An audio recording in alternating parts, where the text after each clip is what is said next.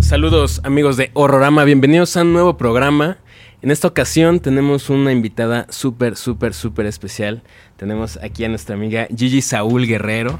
¿Qué pasó? Mejor conocida como la, muñeca, muñeca del, del terror. Qué, gran nickname. Bueno, no sé si a ti te encanta o es A mí más me como- encanta y mejor cuando lo dicen bien porque ya me acostumbré en el ¿La- gringo la accent, muñeca? la muñeca del terror. La muñeca del Entonces, terror. Como Muñeca tú lo dijiste terror. así súper mexa. La muñeca Ya. del terror. Eso, señor. Denguito, ¿cómo estás? Bien, todo bien, muchas gracias, muchas gracias. Muy emocionado este programa. Este va a quedar bastante chido. Obviamente vamos a platicar mucho de todo lo alrededor de lo que has hecho en el cine, Ay, muchas en series. Te vamos a estar preguntando ahí cosas de tu trabajo y quizá por ahí alguna un poquito más personal, pero Órale, sin caer, en, sin caer en la intimidad. Sí, sí, sí. Eso dicen, pero no les crean. Eso dicen porque cuando nos conocimos ya te estábamos preguntando cosas. Ah, sí, ya saben todos mis secretos. Estos dos ya saben todos mis secretos. Un poquito de mezcal, con eso ya las amistades Uy, no, ahí se hacen realidad. ese día nos hicimos amigos así, en serio, en serio, en serio. Ya, compas. Está, aparte, eh, me gusta la moneda así de. Estábamos en, eh, cenando en la casa de Jorge Michel Grau, así, otro gran amigo director. Y nosotros los horror freaks en la esquina. No, güey, pero es que la peli de Texas Chainsaw, güey. Así estábamos. Así estábamos. Sí, sí somos esos güeyes, generalmente, generalmente. Pero está chido, está chido. Está Sí, muy chido. Por eso conectamos. Sí, definitivamente, definitivamente. Eh, antes de empezar con, con esta plática, creo que Dengue quiere mandar un par de saludos en su ya gustada sección. Vamos con los saludos. Saludos a mi compadre, el devastador de Devastación Analógica, que por ahí tuvimos la colaboración, quedó bien, bien chida. Eh, se rumora que cada temporada va a haber una. No lo sé, pero sí. es muy probable. También saludos a David Zárate, que ya también es clientazo. Eh, saludos a Liliana Ávila, a Rodrigo Rafael, a Lalo Strange, a Víctor Venegas, a Daniel Abu, que también ya es clientaza, a Isro Briones, a Milena Gil, a Víctor Díaz, a Adrián Jiménez, que por ahí él nos contactó con Devastación Analógica. Muy bien, gracias. Y también a la famosísima Miedo Mismo, que es colaboradora, amiga. eh, La tercera, tercera horrorama, tal Sí, cual, sí sí, sí, Que algún día te la presentaremos, te va a caer Quiero increíble. conocer. Se van a caer. Una chica increíble, sí, también sí. horror freak. I love it. Ya somos amigas. Eh. Ella no sabe, pero ya, ya. Tal- somos o sea- hermanas. O sea, creo Ah, que si, si llegara Andrea ahorita y platicaran, saldrían así, saliendo diciendo como, güey, toma mi teléfono, vamos a echar la peda cuando quieras. Sí, Sí. sí, es, es ese tipo de persona. Te va a caer muy bien. Increíble. Tú no vives aquí, creo que es importante que la gente lo sepa. Para, para las personas que, que no tienen el gusto de conocerte a ti ni a tu trabajo, eh, tú llevas radicando ya un rato en Vancouver. Así es, en Vancouver, Canadá. Pero la sangre chilanga nunca se fue. A huevo. Yo crecí, nací aquí en la Ciudad de ¿Eh, México. ¿De qué zona eres? Yo fui al colegio alemán por ahí Ok, en Xochimilco, ok. far, far away. Yo vivía en el Ajusco. Mm. En el Ajusco. Sí. Mi mamá vive en el. Ajusco. ¿Sí? Sí, sí, Mis sí. papás ahí- también, mis estaba papás yo. también. Sí, somos sureños, somos sureños. Muy bien. sí, sí. Donde ve- se siente todo el UFO activity. Ahí. Ahí. ¿Te Dicen- tocó ver? ¿Te tocó ver Sí, cosas? Yo nunca he visto cosas nada. raras, ver cosas raras totalmente. El ¿Neta? Ajusco es the place to be. Sí. A mí me gusta mucho, pero sí voy, voy, no voy tan seguido como me gustaría porque sí es una, una pequeña excursión al sur. Así ¿no? es. Sí, Sí, ya queda un sí. poquito lejos. Yo viví ahí como 10 años en casa de mis papás y la neta chido, muy bosque. Siempre tuve como ganas de filmar algo por ahí, aprovechando el bosque Tlalpan, pero pues ya nunca hice nada. Entonces, De alguna manera, ¿crees que esta, esta vibra que tiene el sur, esto que dices de los UFOs y todo, Sí. haya influenciado en, en las cosas que te gustan? Ah, 100%. Ok. Creo que también no solo eso, pero también nosotros íbamos mucho a la iglesia, mucho a Xochimilco, celebramos mucho Día de los Muertos. Todavía en Canadá seguimos con eso. Y mis papás, especialmente mi mamá y mi abuela, son muy católicos. Muy. Son súper, súper catholic. Entonces yo también no tenía permiso de ver nada de terror, o sea, era Prohibidísimo. Así, ajá, era no, nunca, nada. Entonces, pues claro, mi curiosidad creció. Y aquel entonces, todos nos acordamos, en los noventas, lo más cool que existía era Blockbuster. Entonces, para mí, Blockbuster era el lugar donde... justo es lo que te iba a mis preguntar. travesuras. Porque lo leí en internet. Ah, ok. Que se supone, o eso dice internet, que de chavita fuiste a un blockbuster y te robaste Child's Play, pero que no la viste. Ah, no, sí la vi. ¿Sí la viste? Ah, ok, ok. la primera media hora, pero sí la vi. Ok, ok, ok, ok. sí la vi. ¿Cuántos años tenías? Como casi ocho. Siete y medio, casi ocho. Y dijiste, quiero ver esto, esto Sí, se dije- ve crazy. Este cover de VHS es el más cool. Ese quiero. Qué chido. Es que me, me encantaba ir a- en el alley de todo lo de terror y veía todas las portadas de las que películas sí, ¿no? y me encantaba imaginarme pues de qué se trataba cada una. Absolutamente. Y la que resaltaba más era Chucky con estas tijeras gigantes Que ese es de la 2, Chucky ¿no? dos, Chucky Chucky dos. dos. Sí, Ajá. sí, sí, sí. le está cortando la cabeza a otro monito, otro juguete. y yo, pero qué cosas tan diabólicas, what? Y yo me acuerdo que mi mamá siempre me agarraba la mano, aquí no puedes estar, mamá, y siempre se enojaba. Hasta que un día, pues. Oye, Pero siempre digo, Mexicans don't steal. We borrow for a long time. Solo tomamos por prestado por un rato. Entonces yo dije, ah, no me lo robé, nada más pues lo tomé por prestado y, y no lo yo hice, regresé. yo hice lo mismo con mi copia de So. De ¿Ah, sí? Blockbuster, sí. O sea, ¿De eso? como que me quedé con algunas películas de videojuegos y luego el Blockbuster cerró antes de que me diera tiempo de devolverla. Entonces, pues ya me quedé con, Pues con varias cosillas ¿Sabes? por ahí. Eso es una de las películas originales que, que me niego a volverla a ver. Porque ya pasó tanto tiempo. So. No. Ah, es- de eso. ¿Diste eso o Eh, so? So. Ah, per- perdón, I thought you said it. Ok, ok, ok. Ok. Me recordó que es una de las pelis originales que nunca quiero volver a ver porque me encanta lo que me hizo sentir aquel entonces. Yo lo, la volví No a ver hace no mucho y sí, híjole, sí me arruiné un poquito. ¿Verdad? Sí, No- no está sí. tan cool. No está tan cool. Exacto. O sea, si no es por la niño- actuación de Tim Curry, no. Supongo que de niño lo ves diferente, ¿no? Sí, Yo claro. también, o sea, tengo recuerdos de cuando la pasaban en Canal 5 y me daba pavor de que neta no podía ver ni siquiera el comercial. O sea, salía y yo salía corriendo a la recámara. O No, sea, pero no. y también a, a aquel entonces pues no había pelis con payasos Claro. tan locos ni nada, o sea, sí era una cosa nueva. Sí, no, absolutamente. Eh, entonces, para ti la puerta de entrada fue Child's Play. 100%. Qué Órale, qué Y- chido. Y, sabes por qué? Porque, bueno, mi mamá no me daba permiso ver nada de esas cosas.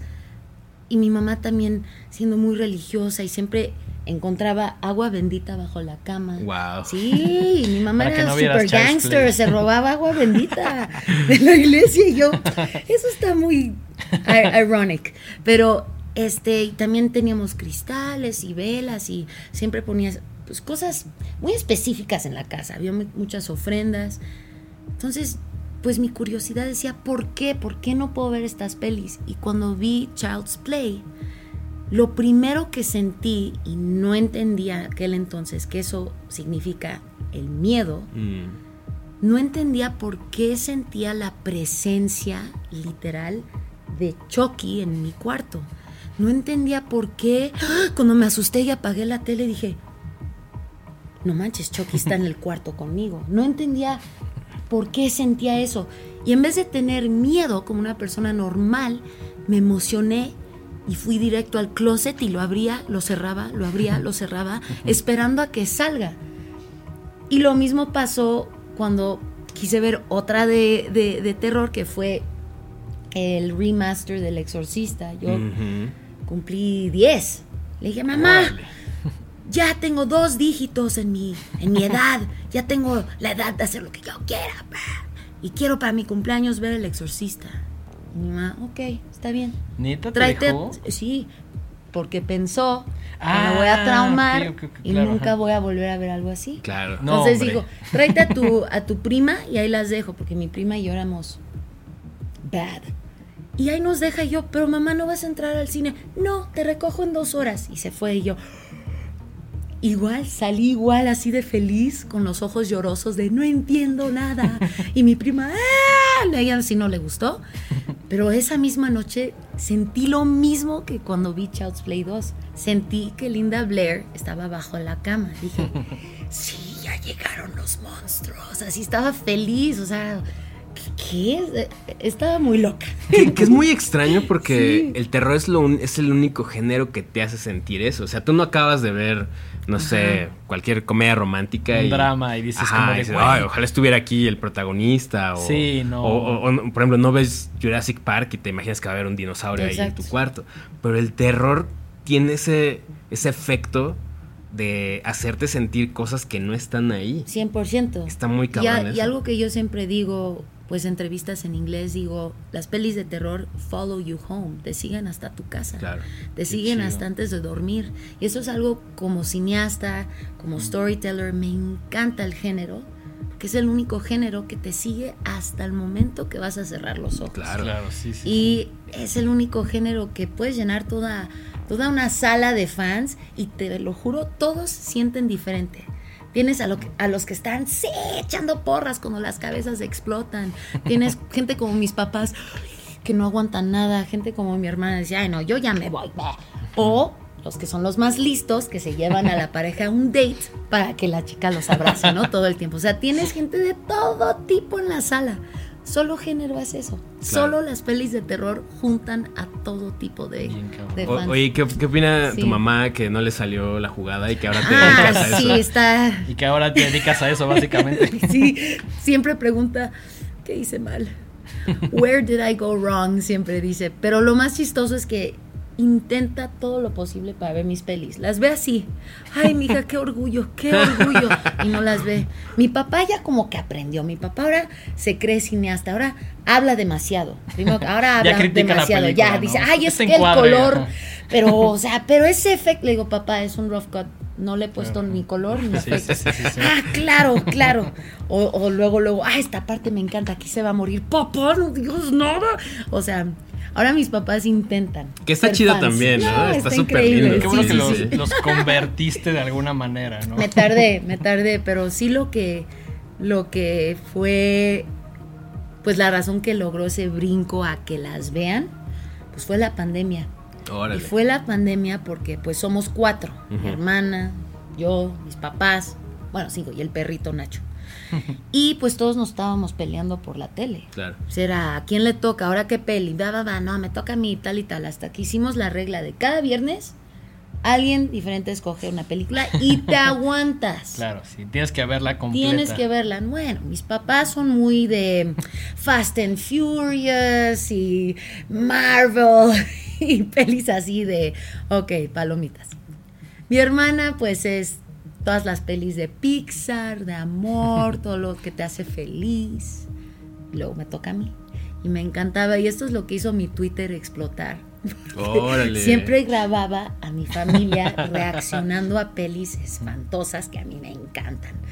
Creo que las que tuvieron las reacciones más de en la madre fue el- la de Old Boy. Mm, No, esa sí, mis, claro. los dos de mis papás. Claro, sí. Y mi mamá, me acuerdo su reacción, ahí está en el internet, dice, pero eso no es normal, eso no es posible en el final que todos sabemos.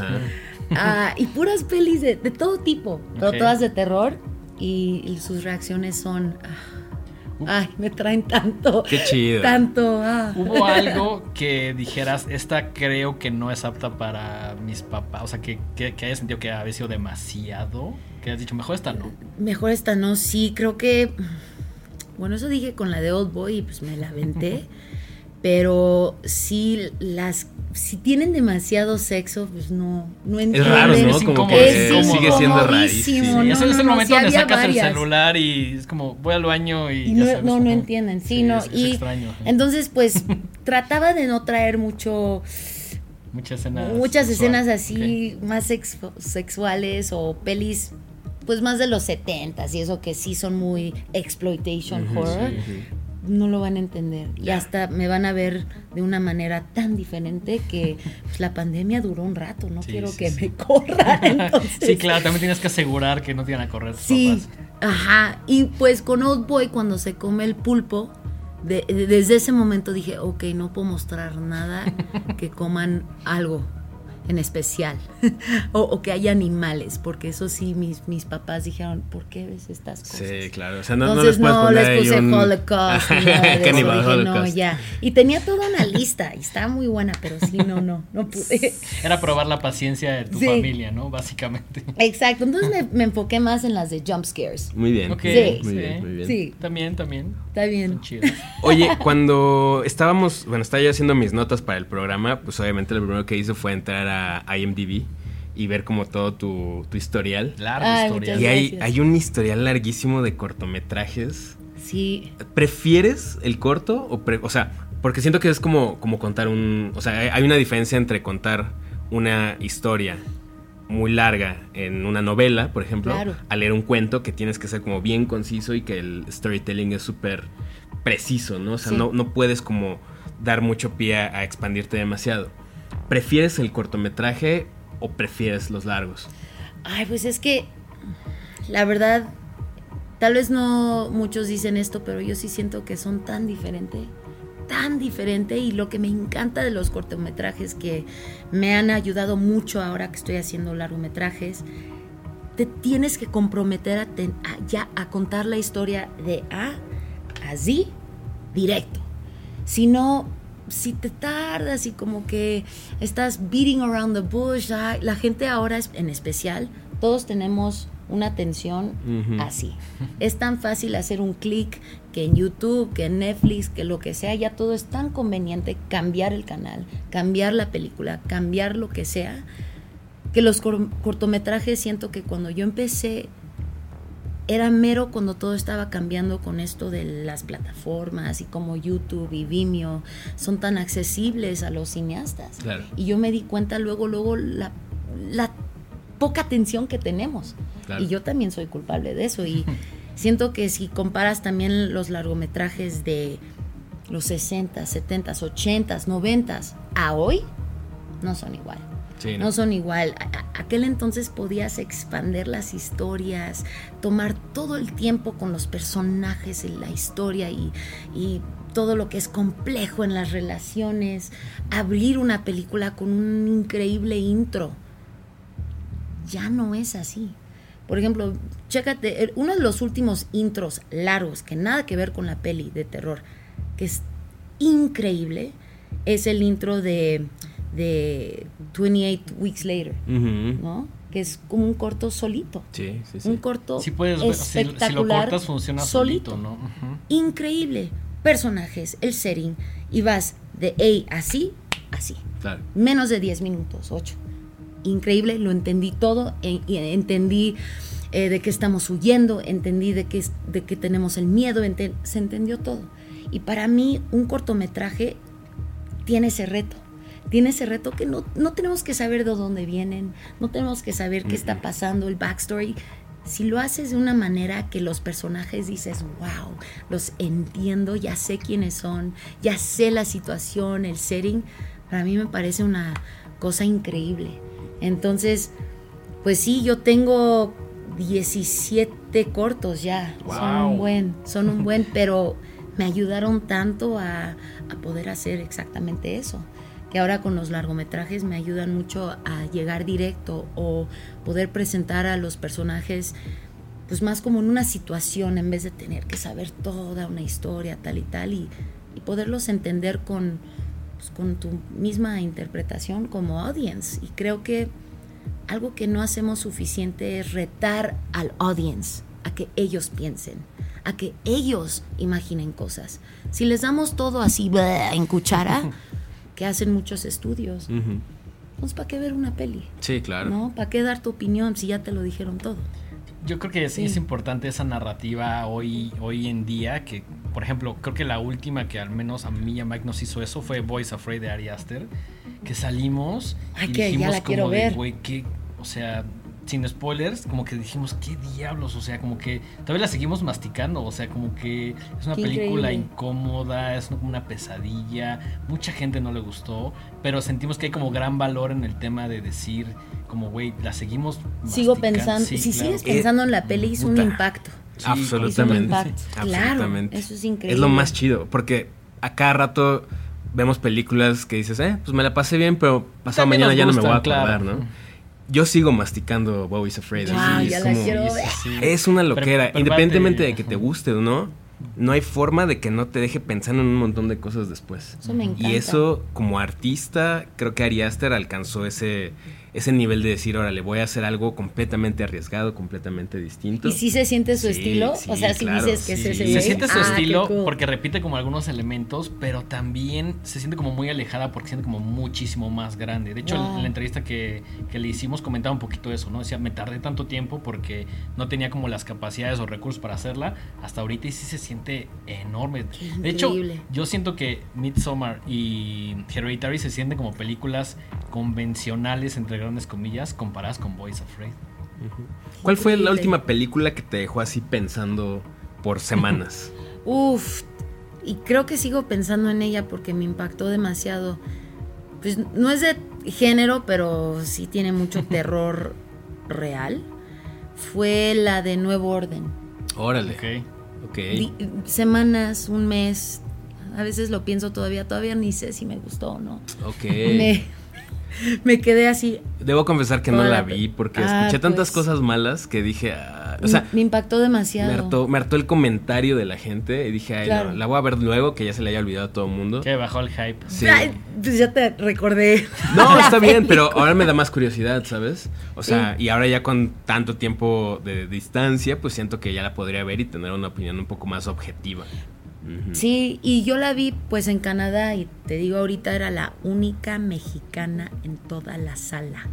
Eh, la única que hablaba español y era como una presentación especial en uno de mis cines favoritos, que siempre hacen los festivales y las presentaciones de terror y ahí siempre tenemos fiesta. Y me mandaron un mensaje, Gigi, te- vamos a pasar esta peli de Nuevo Orden. Y yo soy muy fan de no leer nada. Ok. Y ir a Trailers, ver nada, nada. Nada. Ok, ok. Nada, hasta después. Yo soy de esas de ni la entendí YouTube. Ending explained. Sí, Esa sí, soy sí. yo. Sí, te pones a buscar ya cosas como para agarrar, para Sí. alimentarte más, ¿no? Sí, sí, sí, yo soy muy fan de, pues veo el póster o veo el teaser y ya, no voy a leer nada, nada, nada, me encanta ir sin saber nada. Y esa ni sabía de la película. Entonces también creo que eso ayudó a que me impactara demasiado. Sí veo por qué hay opiniones Muy divididas, pero demasiado. Y a ver si no me matan los que están escuchando, pero llegué a algún punto a- y sí me gustó. Luego lo tuve que vo- volver a pensar y dije, es que me duele demasiado el corazón saber que esta peli casi está mostrando como un purge de México, como una versión de la purja de México. Y, y la división social entre moreno y blanco y todo esto, o sea, entiendo el mensaje de la peli, pero tal vez soy yo siendo, no sé si necia o algo que no quiero aceptar cierta realidad de la peli. Ok. Y me molesta. Yo- y yo me molesta, pero al final Te deja pensando. te deja pensando, Yo no estamos tan lejos de una realidad. Viviendo en Canadá tienes una perspectiva diferente de la Eso es lo que iba a decir ¿no? también, porque la vida en Canadá es, es otro mundo. Siempre me preguntan todos, oye, ¿prefieres México o Canadá? Desde 16 años después, todavía no puedo contestar eso. Wow. Son dos mundos Diferentes. completamente diferentes, una vida completamente diferente. Algo que sí puedo compartir es que tal vez estos 17 cortos de lo que, de los, de lo que estamos hablando, tal vez si me hubiera quedado en México, no, a lo mejor no sería cineasta. Probablemente. Hubiera sido, yo creo que mucho más otra persona. complicado, ¿no? Sí, por Mucho más complicado razones, ¿no? y yo no encontré ese amor al cine hasta que me mudé a Órale. Canadá porque me sentía tan sola y tan alejada de la cultura mexicana. Como son tantas culturas en Vancouver en especial, yo no tenía con quién juntarme. Me daba pena que, que iba a cumplir 15 años, no tuve quinceañera. No tenía con quién hablar español, me daba pena hablar en español en frente de los demás. Yo me hacía así la, la super smart sin acento y la neta tengo acento un mezcal y nah, ya no habla muy bien el inglés. Pero no fue hasta que encontré el amor al cine que ahora puedo expresar todo ese toque mexa, tex-mex, tex-mex que yo tengo a todas mis pelis. Entonces siento que a lo mejor la vida hubiera sido otra cosa ver, me hubiera eh, quedado aquí. Yo tengo una pregunta. O sea, se habla muy seguido y eso lo sé porque estuve viendo varias entrevistas que te hicieron. Sobre. Te preguntan a cada rato, como de, oye, ¿qué tan difícil es ser una mujer cineasta haciendo terror? Pero yo, más allá de eso, que ya, lo, ya has hablado mucho, ¿qué tan difícil es ser un latino haciendo terror? increíble pregunta. Está cabrón. está súper cabrón. Creo que ahorita está, eh, me tocó tanta suerte ser cineasta ahorita, cuando diversity, este, authenticity, ser diferente es lo que todos están buscando. Sí llegó a algún punto que tal vez en el corto número 12, número 12, que dije que mi Canadá está apoyando mis, mis proyectos. Están muy mexicanos y siempre me decían, ¿no tienes algo más canadiense? Y yo, ¿y eso qué significa? ¿Qué significa más canadiense? Con hockey. Con, hockey, o no sé, con venados o mapaches, yo qué sé, en, el invierno no. Mejor Revenant en español, yo qué sé. Y sí me sentí, no me sentía capaz de nada. Y, tú, y tomé el riesgo de separarme de mi compañía, de mis mejores amigos, mi grupo, mi familia, Lucha Gore. Que les dije, guys, creo que me voy a ir a Los Ángeles un rato. Agarré backpack, un shampoo, un desodorante en el backpack y voy a ver qué, qué hago. Y sí, así me fui. Así me fui porque dije, en Canadá tampoco me están apoyando y yo no quiero hacer algo para alguien más. Desde un principio yo quería hacer algo para Lucha Gore, para nosotros, algo para mí que me representa a mí. Y no sentí hasta, hasta que llegué a Los Ángeles. Blumhouse fue pues, la, la, primera junta que tuve. Y fue la junta que me dio mi película. ¿Ya, ¿Ya, tenías la junta con Blumhouse antes de llegar a LA? O... Sí, es que antes de la pandemia la mentalidad era, si no estás en LA, no hay junta. Si no vienes a LA, no vas a conocer a nadie. Si no estás en LA, no eres, no eres nadie. Claro. No existía Zoom, nadie usa Skype, FaceTime, no le pierdas el tiempo a nadie. Y yo, oh my God, ¿qué voy a hacer? Yo le hablé a muchas, muchos amigos, a Dalila Roth también, le dije, ¿que ¿me puedo quedar en tu casa? que era mi super cuate aquel entonces. Entonces, eh, pues sí, mis agentes dijeron, nos encantan tus cortos, pero solo hasta que estés aquí en persona Podemos te, vamos a ayudar. Te vamos a mandar a los estudios. ¿Cuál, Llegué. ¿Cuál crees tú que fue el corto que haya impresionado más a El gigante. No hay ningún otro corto más GG del mundo más que el gigante. y hasta se convirtió en un cómic. Sí, en toda una cosa. Y ese, ese corto es el que me consiguió agentes, el que me consiguió Blumhouse, el que todavía hoy me ha conseguido trabajos. Ahora tuve que, tuve que mostrar el gigante para hacer la hora marcada, que mm. espérense que ese sí va a estar buenísimo. Eh, siento que ese corto representa tanto lo que a mí me gusta, tanto mi amor al gore y al old school horror como Texas Chainsaw, que siento que hoy... Hoy, que aparte venimos, hoy venimos disfrazados de... Y nosotros sí, nosotros sí. él es el apoyo, él es el apoyo.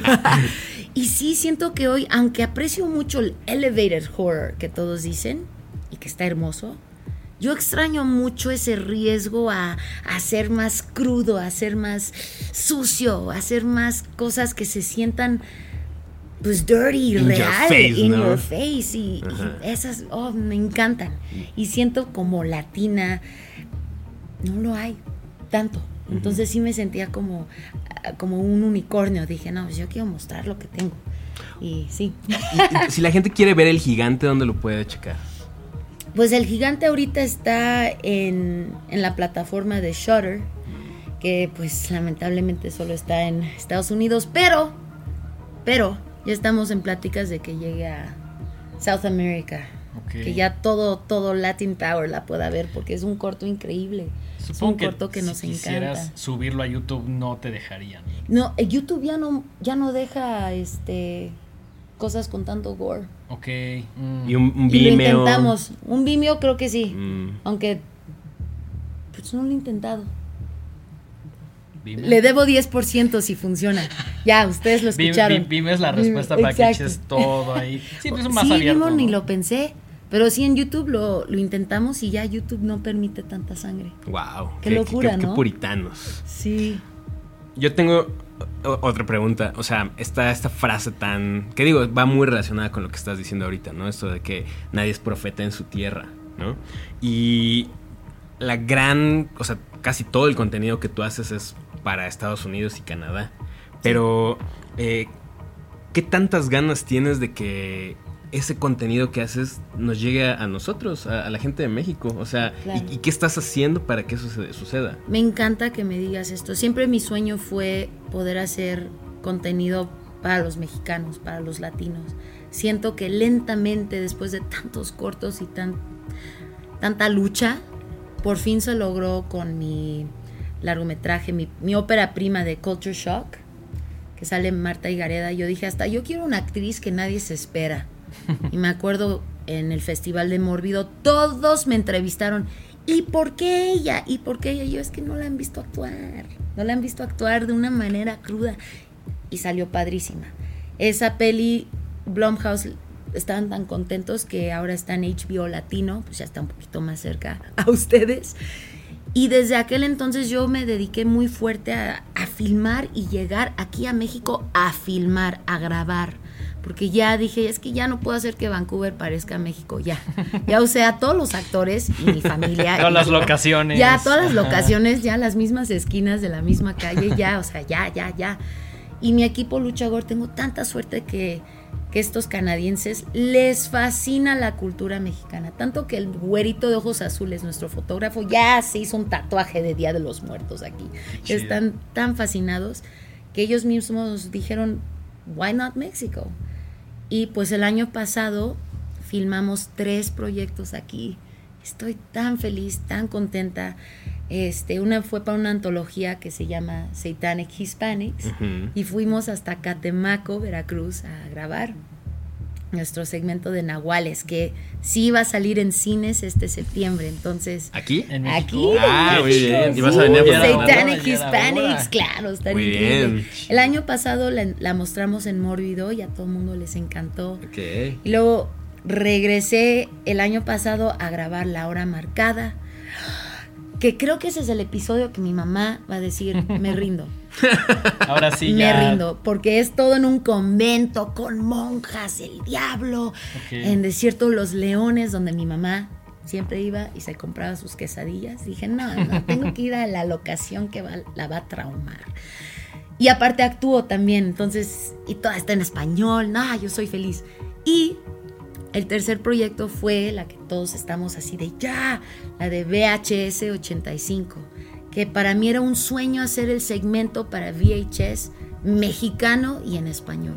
Que hacía falta, ya es la sexta de la franquicia. y es el primero que está en español. Que está en español y que está basado en un evento histórico, no les puedo decir más. Nosotros ya sabemos, pero no podemos, no decir. Sí, exacto, exacto. Y aparte somos los primeros que grabaron literal en VHS. Qué chido. Entonces, qué, qué, raro, ¿no? Que después de la sexta entrega que no haya ninguna grabada en VHS. Porque hay algunos segmentos que obviamente sí se ven como VHS, pero se ve como digital, ¿no? No tiene como ese grid, como esa suciedad. Exacto. No, no, no. Y, el, efecto el efecto natural de la cámara se ve padrísimo, que ni ningún After Effects puede hacer. Claro, claro. Entonces, sí, para pues contestarte más, mi enfoque es tanto hacer ya contenido para todos. Y más que nada para los mexicanos y pues, para nuestra cultura, la raza. Y ahora pues tengo el reto más grande que mi largometraje que estoy ahora aquí en la Ciudad de México editando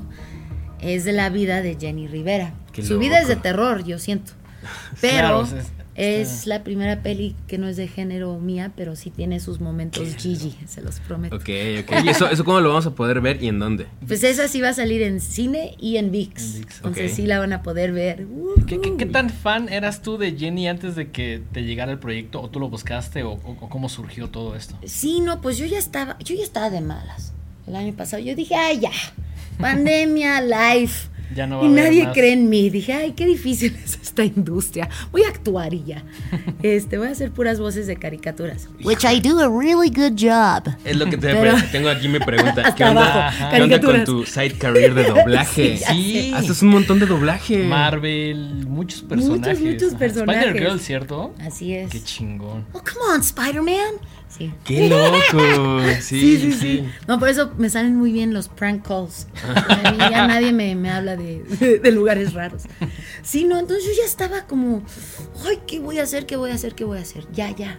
Aunque estaba contenta de que hice la hora marcada, este de Satanic Hispanics y que ahí venía el de VHS, dije, es que nadie cree en mí para algo grande, para algo que impacte a la gente. Ya, ya quiero. Ya estaba como, ¡wow!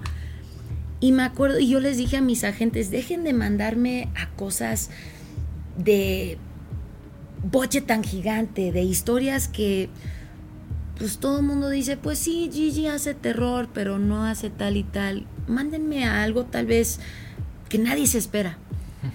Y mi manager, Carlos, que te quiero mucho, bien mexicano el Carlitos, sin decirle a los agentes, dijo, oye Gigi, chécate este proyecto de, Jenny Rivera. Le dije, ¿y esa quién es? Como que ni, supe quién era, pero sí sabía sus canciones. Conocía sus canciones. Y ya cuando abrí el proyecto y el guion y todo, dije, ah, claro, Jenny Rivera, como que no lo, tuve que ver su foto para de veras. y algo que me interesó tanto, y sí sabía algo de su historia, pero algo que me interesó mucho fue la perspectiva tan diferente que tenemos nosotros los mexicanos de Jenny Rivera a comparación de los mexicanos americanos en Los Ángeles, de donde viene ella. Es una figura, pensaría, mucho más importante, ¿no? Súper Es, una diosa ya, Es una diosa. Sí, la idolatran. Una luchadora, una diosa, una diva, la gran señora, sí es algo súper impactante e increíble. Y esa es la historia que yo no conocía. Yo conocía a Jenny Rivera que murió en un avión, que probablemente fue planeado, que los narcos esto, que esa fue la, honestamente la única perspectiva que yo tenía. También escuchando, por ejemplo, a gente con mis papás. No, no, su música, no, no, no. Ay, no, no, no te juntes con eso. Fíjate, hasta alguien que, una chavita, no voy a decir su nombre, pero ciertas personas de México que audicionaron para ser Jenny de chiquita, los papás no lo permitían por la misma perspectiva mexicana que tenemos. me, pareció, muy interesante y dije, pues yo sí quiero hacer una peli que nadie ha, visto y nadie conoce de Jenny y verla de una manera íntima, como un ser humano, como una mujer como yo, como tú, este, como mi mamá, como mi abuela, que nadie, que, es, es, una mujer que todas nosotras vamos a decir, me veo a mí misma. Claro, claro. Sí, entonces me, encantó mucho y, pues al estudio les fascinó dónde quería yo llevar la historia y pues ya se hizo. Y claro, hay momentos bien violent que hasta el editor hoy mismo me dijo, wow, ¿te gustan? ¿Te gusta todo lo violento? Y yo, pues sí. Así no conoces mi historia. Sí, claro. Y hasta él, él mismo me dijo, wow, sí sabes, sí sabes filmar violencia muy bien. Le dije, pues claro. Pues, que espera, pues, cabra. Sí. ¿no? entonces me emociona mucho que esta peli también tiene ese toque spanglish que es muy yo. Sí. Y yo, pues, soy la pocha queen. y como he escuchado cómo hablan ahí mismo en, en, en, la cultura chicana, así se hablan entre ellos, es, es otra cosa. Entonces esta peli siento que va a mostrar a una querida Jenny que no hemos visto me emociona, me da mucho miedo. Ahora sí ya sé que se siente el miedo. Saber qué pasa. Estás muy nervioso. Muy, muy nervioso. yo, siento que, o sea, honestamente va a ser un hitazo. Número uno, porque tu trabajo es bueno. Y número dos, porque hay un fanbase que creo Enorme. que, para bien o para mal, a partir de su muerte ha ido creciendo, ¿no? Así es, así es.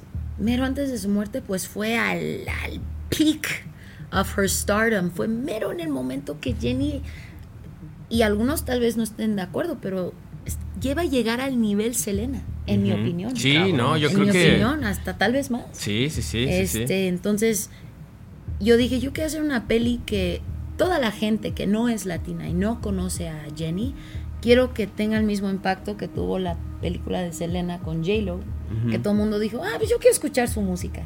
Esperemos que la de Jenny haga lo mismo. Debo, confesar que he visto la, la biopic de, de Selena. Yo me la sé, yo me la sé toda. Selena es Selena. Anything for Selenas.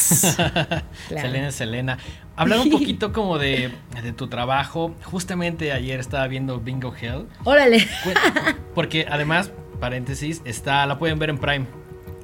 Yo al principio le empecé a buscar en otros lugares y luego me di cuenta que estaba en Prime y dije, qué tonto, ya nada más le puse en la tele. Y ya le estaba viendo en la noche, disfruté mucho la película. Ay, gracias. Cuéntame un poquito cómo llegaste a esta idea, porque siento que todo lo que nos has platicado y hemos visto en tus cortos, eh, tu, tu discurso, está como muy bien condensado en Bingo Hell. ¿Cómo fue la idea de, Ay, no. Porque además está increíble escrita y dirigida por ti. Sí, sí, sí, no, pues un día estaba platicando con mi gran amigo y escritor de toda la vida, Shane Mackenzie. Estábamos platicando así de cualquier cosa, ta, ta, ta. Casi, casi como echando chelas por el teléfono. Y de repente él me empezó a contar cómo fue eh, él a, a un juego de bingo con su mother-in-law. ¿Cómo se dice mother-in-law? Su suegra. Su, su Suegra, suegra. suegra, suegra. Hasta tiene una palabra bien. Suena La duro. Suegra. Suegra. Sí, es cierto. Sí. Con su suegra y me dijo, Gigi, fue el día más horrorífico. Dijo, mi suegra y todas sus amigas y amigos eran de lo más competitive, más intensos, más locos para ganar bingo. Y yo, ¿qué, qué ganan dinero? ¿Qué? No, nada, nada más. El- el de ganar. La- victoria, ¿no? Sí. Y se pusieron tan intensos. Le dije, oye, no, pues mi abuela, le dije, ella le fascina la versión mexicana de bingo, la lotería. La lotería, claro. Le dije, y si se lo quitas, no, hombre, Es te mata. Y como que, ¿qué pasa si le quitas a los viejitos su juego de bingo? Pues se van a encabronar. Claro, claro. ¿Y qué pasa si? Y como que ahí de- los dos empezamos a platicar y los dos personajes principales están basados en mi abuela y la suegra de mi escritor. Que de hecho- son mejores amigas en la, en la película. Que de hecho, eh, la película está dedicada a Bibis, ¿no? A mi abuelita, abuela. Viene sí, hasta el final sí. los créditos. Así Qué es. chido. Algo que también me llamó la atención, eh, y porque soy también fan de alguna manera, eh, el personaje Mr. Big. eh, que fuera que fuera Richard, Richard Brake. A la madre. ya o sea, yo lo Escribiendo el guion era y tenía que ser Richard Sí. Brake. No había nadie más. Y Adriana Barraza. O Sí, sea, sí lo también. teníamos en la mente y queríamos ese, esa energía que se haga realidad y pues sí, logró. El casting es increíble. Muchas Adriana. Barraza de Drag Me to Hell. Y ad- que además fue como de. O sea, había visto varias veces Drag Me to Hell, pero no había hecho la conexión. Y ahora que vi Bingo Hell, tampoco había hecho la conexión de Amores Perros. Así es. Que hasta que me puse como a revisar su filmografía y dije, ay cabrón, la he visto más veces de lo, de lo que pensaba, ¿no? Por ejemplo, para el per- personaje de Mr. Big de Richard Brake, ¿dónde lo viste que dijiste, este güey tiene que ser Mr. Fue en la de Rob Zombie, my friend, que era 31. 31. ajá. 31. Que además también aparece como el güey que maneja la ambulancia en Halloween 2. Así es. Sí, pero eso es un como cameo más, más chiquito, Sí, ¿no? sí, no. aparece poquito. Yo ni sabía su nombre ni nada, nada más me acordaba de su cara en 31, cómo abre en blanco y negro, su cara pintada de pues de blanco, ¿no? Como Sí, un payaso. No, su cara así sonriendo y dije, ese güey de 31, ¿quién es? Ese tiene que ser. Y buscándolo dije, ay, güey, este, este cuate sale en todo Sí. pero transforma, es totalmente, en mi opinión, como un horror icon de dudes. O sea, es, sí, pero me encanta que es como un chameleon, como que ni sabes qué es él. Y, y aunque está igualito, cambia un buen, o sea, no, no, como que no entendía, es ese, es el mismo de, ah, pero salió, ah, ¿what? Y ahora en Mr. Big le quedó padrísimo. Sí, es un personaje increíble. Sí, su sonrisa era algo que que, yo también queríamos. al principio, o sea, cuando, cuando empecé a ver la película dije, ah, no mames, es este güey. Y luego ya como que lo busqué un poquito más. Y recordé que también sale en Mandy. Sí, Es el güey que está preparando el ácido. Ajá. Así Y- es, lo sé Mandy porque- está cañón. Porque yo sé que tú sabes que yo soy el mayor fan de Ya Panos. Cosmatos en México. Pero digo, Podemos contar eso, eso que pasó. Sí, me gustaría que, que- Que Gigi cuente Que cómo, Gigi- ajá. cómo... Es que, mira, a ver, voy a, voy a hacer Sí, un, no, pare- no, un mejor sí, paréntesis el rápido. contexto, el contexto. Yo conozco a Gigi desde hace un par de años porque en 2000 ca- 2013 Así es. tuve la oportunidad de hacer el póster para un segmento que Gigi dirigió en la antología de México Bárbaro. Y nos conocimos en una fiesta, en la fiesta de Wrap Up. Y nunca más te volví a ver, pero siempre hemos estado como ahí en contacto en redes. Y ahora que, que el señor Jorge Michel Grau nos invitó a su, a su casa para también celebrar que ya había acabado de grabar su película, cayó Gigi. Y entonces, ahí es que Gigi conoce a Dengue y pues nos pone, nos empieza a decir Gigi, oigan, pongas conocí nervioso". a tal y tal, y soy amiga de tal y tal. Honestamente, yo no quería preguntarte si conocías a Panos Cosmatos porque dije, "Mm, no quiero, no quiero fanear tanto, ¿sabes? Pero Mike y yo nos conectamos como por telepatía. Mike y yo es así como de un pedo telepático muy cabrón. Sí, ya, se Entonces entiende. Mike te preguntó así como, oye, ¿y conoces a Panos Cosmatos? Claro. Y yo solo estaba así dije, como- Claro. Yo estaba así como esperando tu respuesta diciendo, por favor, por favor, que lo conozca. Y posteriormente me dijiste como, güey, lo conozco, es amigo tuyo, medio cercano más o menos. Sí. Y por ahí grabamos un videíto donde yo salgo súper nervioso, así de, Sí. hola panos, así de... Hasta digo, estoy diciendo así en un selfie, panos, panos, conozco a tu fan número uno que está casi llorando. Aquí te lo muestro. Y él, yo ves, yo está estaba así llorando. de... Sí, sí, sí, o sea, yo no sabía qué decir, fue, fue un momento así súper impactante que siempre voy a recordar. Y además yo una vez, la neta ya... no, en algún, es la mejor parte. En algún estado muy alterado le escribí un mensaje Alterado. a Panos Sí. y le puse, dude, you're my hero. Y te enseñé ese mensaje, le tomaste una foto y le dijiste, güey, te voy a responder. Yo dije, pues estaría increíble, pero pues no sé, o sea, no Sí. tenía certeza. Y luego el lunes en la mañana que fue puente, estaba así desayunando y me llega un mensaje de Panos Cosmatos que decía así como de, güey, qué chingón, muchas gracias, estaría increíble conocerte en persona. Y me empezó a seguir. ¿Te siguió? Bien cabrón, ajá. Ándale. Bien No cabrón. le pagué tanto para pero- Y neta, yo dije, si me contesta lo voy a enmarcar. Y le tomé screenshot y lo voy a enmarcar. ¡Ey! Yo quiero foto de eso. Lo voy a enmarcar, ajá. Sí, no, yo le mandé mensajes que me, me desperté ya el siguiente día y se me olvidó, se me olvidó. Y yo soy de esas que a mí me gusta borrar ya fotos porque yo soy selfie queen y digo, ay, no, no me gusta. no me gusta". y llegué a la foto de, dude, you're my hero. Dije, Sí es cierto. ok, yo ahí como niña de los noventas. hey, panos. Y este, y sí le dije, güey, Para que veas que en México. hazme un favorcito, please. No my best friend. Lo agradezco. Son lo máximo, de Horrorama Dudes. Y sí me dijo, "Oh, qué buena onda, que quién sabe qué, ahorita mismo. Ya, No mames, qué neta me onda. hiciste. O sea, puso un tweet que decía: Bienvenidos al mejor día de mi vida. Así, tal cual. qué cool. O sea, el día de mi vida puede, el mejor puede cambiar, pero en ese momento sí dije: Verga. O sea, sí, muy, muy cabrón, lo agradezco. Ni la boda llega a ese No, nivel no, no, no, para nada, para nada, para nada. La neta, muchísimas Ay, gracias. lo claro que sí, claro o sea, que sí. De que no se me va a olvidar nunca, no se me va a olvidar nunca, te lo prometo. De mí para ustedes. Muchas gracias. Muchas, gracias. Eh, ya como para ir cerrando, eh, bueno, yo también te, que- te quería preguntar. Eh, uno de tus escritores favoritos es Edgar Wright, ¿no? Si no es que tu favorito. Tal vez sí. Sí. Tengo muchos, pero él es de otro Top. planeta, sí. Sí, sí, ¿Sientes que ha influido mucho en tu chamba? Sí, algo que me encanta de él, siento que hasta he leído sus guiones, siento que desde que escribe en el screenplay, siento un ritmo musical, siento un ritmo que entiendo totalmente de la manera como escribe, entiendo perfectamente cómo van las tomas y yo como soy editor también, entiendo cómo graba. Y él graba específicamente para tener un, un ritmo, para tener un tipo de cutting a, a música o para darle énfasis a, a algo, a un sentimiento o algo y, y se nota desde el guion. Y eso a mí me fascina. Y yo vengo de una familia de pura música. Ok. Mi papá era violinista para Luis Miguel. Hace mucho tiempo. Hace mucho tiempo. Mi hermana canta ópera y boleros y mi mamá, ella era bailarina para TV Azteca. Ella hacía las coreografías Órale. para todos. Hasta para las Playboy Bunnies en algún tiempo. Órale. Sí, súper cool. Fun fact. Fun fact. sí, the more you know. Y pues no sé de dónde salí yo, porque yo no sé nada de música, pero crecí desde chiquita solo escuchando qué ópera, qué jazz, qué boleros, que de todo, todo, todo, todo, todo tipo de géneros de música. Mi casa es súper musical.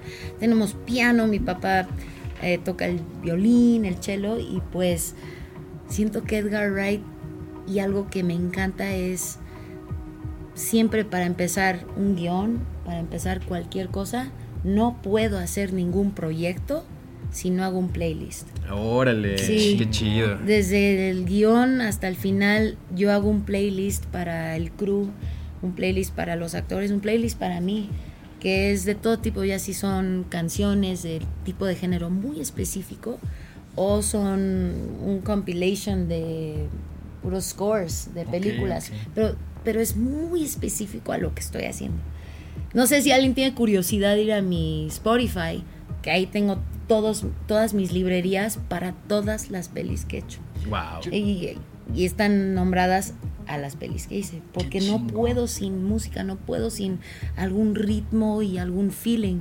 Por eso me gusta Edgar Wright, porque desde que leo sus cosas lo entiendo y sé que él hace lo mismo, pues me inspira. Qué sí, claro, Sí. Claro. A, mí esta, esta escena de Bingo Hell, eh, donde sale Mr. Big y de fondo, y sale como arriba, y aparece la canción de este, Banda Unión, Sí. me pareció un contraste increíble. Y dije, esto nadie lo ha hecho nunca y No. difícilmente alguien lo va a volver a hacer. ¿no? Ay, qué increíble. hay, hay un contraste, gracias. em, em, justo, o sea, vi Bien Bingo ranchero. Hell y además tenía como el, el Spotify. Porque dije así como de, ah, buena rola, ah, buena rola, ah, buena rola. Y pues las tengo todas en mi Shazam porque neta me enamoré del, del soundtrack. Ay, Bien muchas cabrón. gracias, muchas gracias. Sí, no, yo quería algo también para el personaje de Adriana, bien barrio, Sí, bien sí, ranchero. Dije, ay, we gotta put something. Y me acuerdo que el estudio, la primera vez que vieron, dijeron, interesting. ok. No lo pelearon, pero sí se quedaron así de, no entiendo, pero confiamos. Y, Sí. y además la película termina con Satisfied, Satisfied Mind, con un cover que yo conocí por la versión de Cash. Ah, ¿de y veras? que está increíble. Ajá. Ay, qué cool. Así es, sí, te- especialmente porque Bingo Hell, y no lo vemos suficiente, una peli de género, bueno, en este caso divertida, pero con viejitos, que son los principales, pues yo solo quería música clásica, old school, Claro. que nuestros abuelos o los tíos o quien sea, pues eso escuchaban.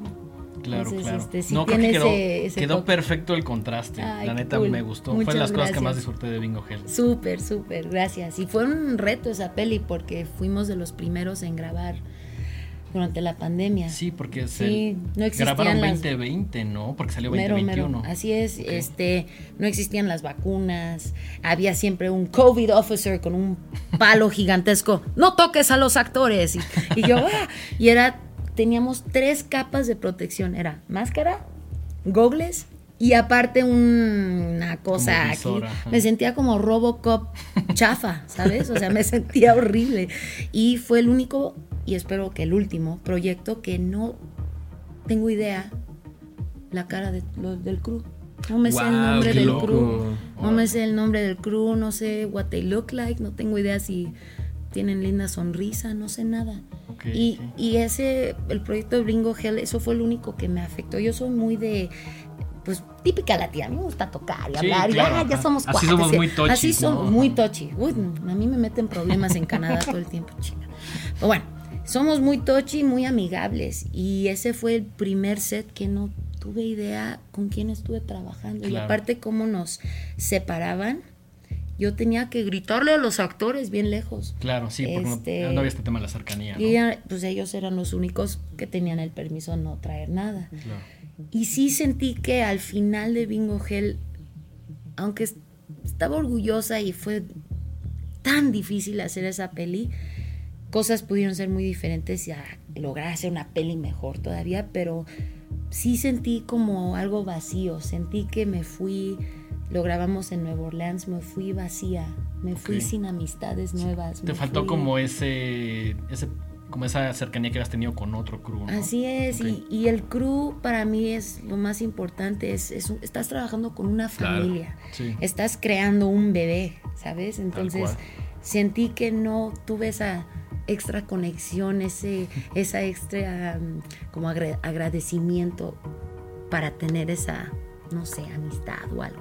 Ok, ok, Sí, ok. pues Sí. estuvo muy cañón. Pero a mí, a mí me gustó mucho, échenle ojo. bueno. Sí. Está ahí en, en su prime más cercano. Y este, pues creo que con eso podemos, digo, nos, que- nos gustaría quedarnos 40 horas platicando más. La próxima, vamos a regresar. Para a cuando vengas a, a promocionar Satanic Hispanics. Sí, o VHS o otra cosa. Claro que que sí. decir, voy a regresar a Horrorama. Voy a regresar a Orama. Truth be told, right here, right now. Perfecto. Qué chido. Ah, no, Perfecto. como en, como en el juicio. Exactamente. Tell the truth and nothing but the truth, so help you devil. Gracias. Ahí está. Buenísimo. Ahí quedó grabado. Gigi, por favor, antes de, de que nos despidamos, eh, tus redes sociales para que la gente pueda saber en qué andas, para que puedan seguir tu carrera. Claro que sí. En todos lados estoy como arroba horror guerrero. incluyendo TikTok. Y ahí sí hago unas cosas muy tontas. Tal vez no vayan ahí. Pero horror guerrero. Y soy la única Gigi Saúl Guerrero. Me van a encontrar así. Además. Y como él mencionó rapidísimo, también mi voz está en caricaturas. Entonces, ahí, ahí me ven también. Sí. Nos encantaría quedarnos horas platicando contigo porque además tienes unas anécdotas loquísimas. Para el siguiente Loquísimas. programa, para el siguiente Sí. programa. Perfecto. Con un mezcal también. Eso me Sí, ayuda. De preferencia, de preferencia. Hablo mejor español también. Ok. Con un mezcal. Denguito, tus redes sociales. Eh, Estoy en todos lados como arroba el dengue, eh, ahí en Twitter, Instagram y también TikTok haciendo el ridículo y contando anécdotas que a nadie le importan. Eh, mm, Mike, las redes de este programa. Estamos en todas las plataformas como arroba los horrorama y estamos en YouTube y estamos en todas las plataformas de streaming. A mí me encuentran en Instagram como arroba Mike-Sandoval- y en Twitter como arroba Miguel Sandoval. Esto fue otro programa de Horrorama. Nos vemos en el siguiente episodio. Thank Hasta you so much. Adiós. Chao.